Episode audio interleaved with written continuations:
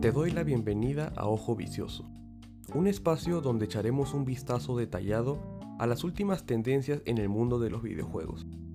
La cultura detrás de este medio se mantiene siempre en constante cambio y crecimiento, y poco a poco los fanáticos están empezando a darse cuenta de que hay mucho más allá de sus juegos y personajes favoritos que lo que apreciamos a simple vista. ¿Qué está pasando en la industria? ¿Qué decisiones están tomando las empresas más importantes del medio? ¿Cómo luce el panorama para nuestros títulos favoritos? Todos estos puntos y muchos más serán tocados a lo largo de este programa. Te invito a reflexionar conmigo y explorar detenidamente todos estos detalles que se encuentran más allá de la pantalla. Empezamos. El día de hoy hablaremos sobre la popular plataforma de tienda digital de Nintendo, la Nintendo eShop, y su llegada nada triunfal al territorio sudamericano luego de 10 años desde su lanzamiento oficial. Tuvieron que pasar 10 años para que Nintendo considerara, finalmente, ofrecer algún tipo de alternativa oficial para la adquisición de sus juegos de manera digital, ya que antes sus juegos se distribuían solamente en formato físico a través de diferentes importadoras y distribuidoras. Ahora por fin pues Argentina, Chile, Colombia y Perú tendrán acceso a juegos con precios ajustados a su región, aunque con algunas restricciones que la hacen una versión un tanto incompleta a la que ya tienen países y regiones de primer mundo.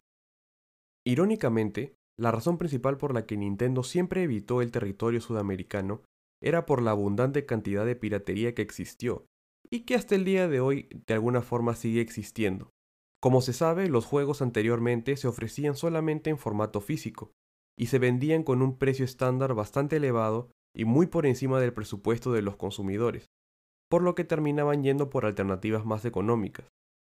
Esta situación se salió de control cuando las consolas empezaron a recibir modificaciones y programas ilegítimos que permitían descargar juegos y programas de Internet completamente gratis, haciendo que hasta comprar discos piratas fuera obsoleto. Teniendo en cuenta todo esto, es evidente por qué Nintendo consideró que no valía la pena dedicar tiempo y recursos a una región que no estaba para nada interesada en preservar la oficialidad de sus productos, así que la dejó abandonada por completo.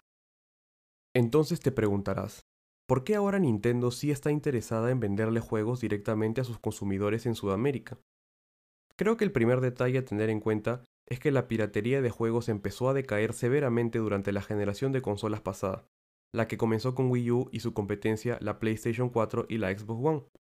Replicar la información de los discos y modificar las consolas para hacerlas compatibles con copias se volvió poco rentable, así que la gente no tuvo más alternativa que empezar a comprar el producto oficial.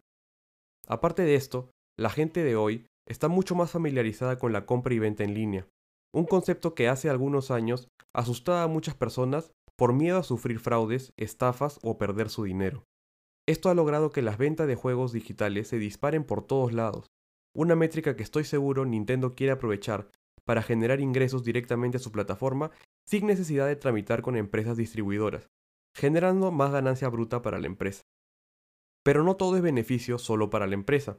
Obviamente los consumidores también están ganando con toda esta situación.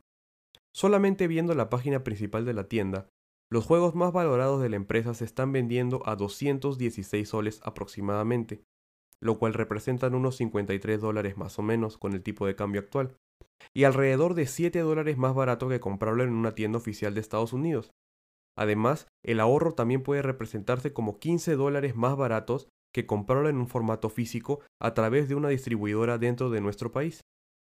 Aún así, mucha gente ha tomado este anuncio con bastante ironía y sarcasmo, criticando a Nintendo por su llegada tan tardía a Sudamérica y afirmando que, aunque el servicio finalmente esté ajustado para la región, seguirán comprando y accediendo a los precios con las cuentas que se crearon con información de países de Norteamérica y Europa. En mi opinión personal, esta simplemente es una respuesta un tanto caprichosa de los consumidores, y estoy seguro de que migrarán a la tienda de su país natal una vez que perciban el ahorro y los nuevos beneficios que pueden obtener. Si te interesa visitar esta nueva tienda, Configura tu cuenta para ubicarse en alguno de los países que te mencioné anteriormente, y así tendrás acceso a toda la plataforma. Ya dependerá de ti si decides quedarte o seguir utilizando tu cuenta alterna para futuras compras.